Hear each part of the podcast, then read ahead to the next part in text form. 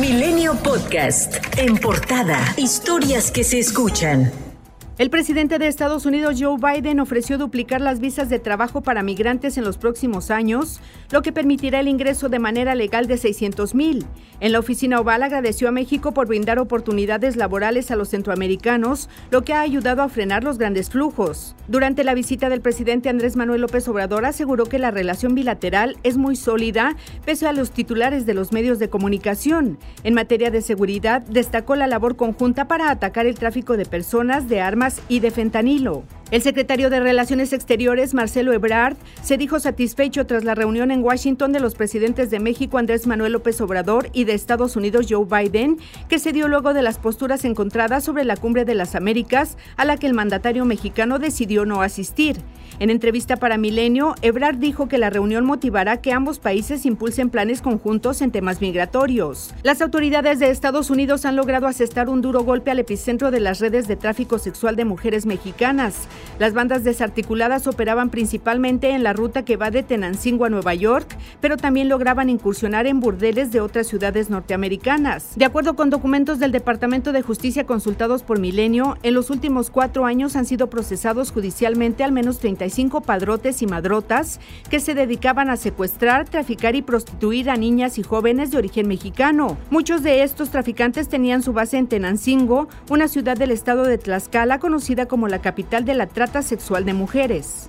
Personal de la Secretaría de Relaciones Exteriores partió hacia Estados Unidos con el fin de repatriar los primeros ocho cuerpos de mexicanos encontrados en una caja de tráiler en San Antonio, Texas, el pasado 27 de junio.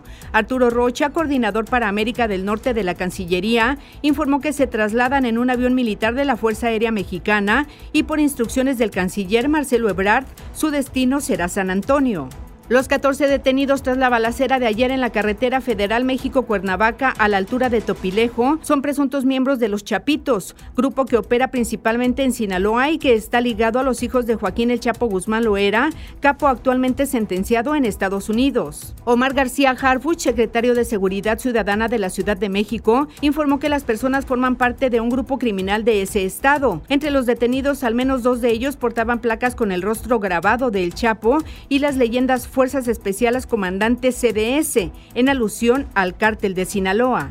La jornada violenta de las últimas horas dejó seis personas asesinadas a balazos en la capital de Chihuahua y otras cuatro en Caborca, Sonora, donde también se reportó el ataque a dos casas. Según las autoridades de Chihuahua, el multihomicidio se perpetró en una vivienda ubicada en la colonia Zaguaros. Se trata de cinco hombres y una mujer cuyos cuerpos estaban maniatados. La violencia en Caborca se recrudeció desde la noche de lunes con un saldo de al menos cuatro muertos, tres levantones y dos casas baleadas en distintos sectores de la ciudad. Apenas el martes mataron en Bocoy Chihuahua, a la doctora Maciel Mejía. Y hace 22 días el Chueco sembró el terror en Cerocahui. Hay un hombre detenido por el crimen de la doctora, pero no lo capturaron las autoridades. El sujeto fue señalado de forma anónima de este y otros crímenes. Lo dejaron amarrado a un poste con un cartel. Las diputadas federales del PRI presentaron una denuncia por delito de violencia política en razón de género ante la Fiscalía General de la República en contra de la gobernadora de Campeche, Laida Sansores, por calumnias y violencia ejercida en contra de la dignidad de las legisladoras. Luego de que Sansores acusara que el dirigente nacional del partido, Alejandro Moreno, posee fotos de las diputadas, unas hasta desnudas, las legisladoras manifestaron su indignación ante el hostigamiento político porque las declaraciones han generado un clima de odio e inseguridad. En las últimas 24 horas, México sumó 36.334 nuevos casos de coronavirus y 92 muertes, con lo que se acumulan 6.301.645 contagios y 326.189 defunciones por la enfermedad, de acuerdo con el informe de la Secretaría de Salud. Le informó Gabriela Pérez Javier. Milenio Podcast.